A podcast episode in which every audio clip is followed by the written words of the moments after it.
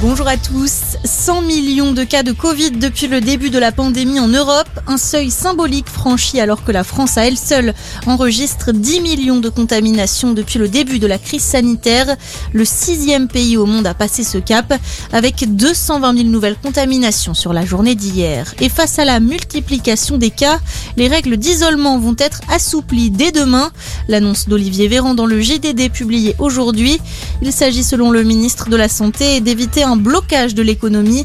Les personnes ayant un schéma vaccinal complet et testé positive ne devront s'isoler que 7 jours.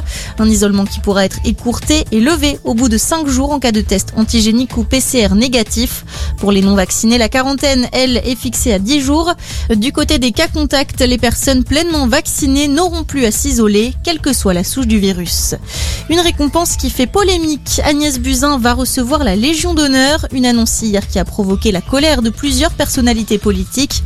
L'ancienne ministre de la Santé est également mise en examen pour mise en danger de la vie d'autrui dans sa gestion du Covid, ce que n'ont pas manqué de souligner le candidat d'extrême droite à la présidentielle Florian Philippot, Julien Sanchez, le porte-parole du Rassemblement national, ou encore le député insoumis Éric Coquerel.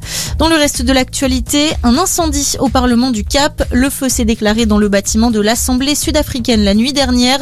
Les flammes ont atteint les étages et le toit. En début de matinée, la situation n'était toujours pas maîtrisée. L'origine du sinistre n'est pas encore connue. Et puis c'est la rentrée pour le football français. Aujourd'hui, les 16e de finale de la Coupe de France. Plusieurs chocs entre clubs de Ligue 1 au programme, notamment Brest-Bordeaux à 13h45 ou encore Montpellier-Strasbourg à 16h. C'est l'Olympique de Marseille qui jouera en dernier aujourd'hui à 21h. Les Olympiens feront face au club de Chauvigny, pensionnaire de National 3. Jamais le club de la périphérie de Poitiers n'avait atteint ce stade de la compétition. Merci d'être avec nous. Très bonne journée à tous.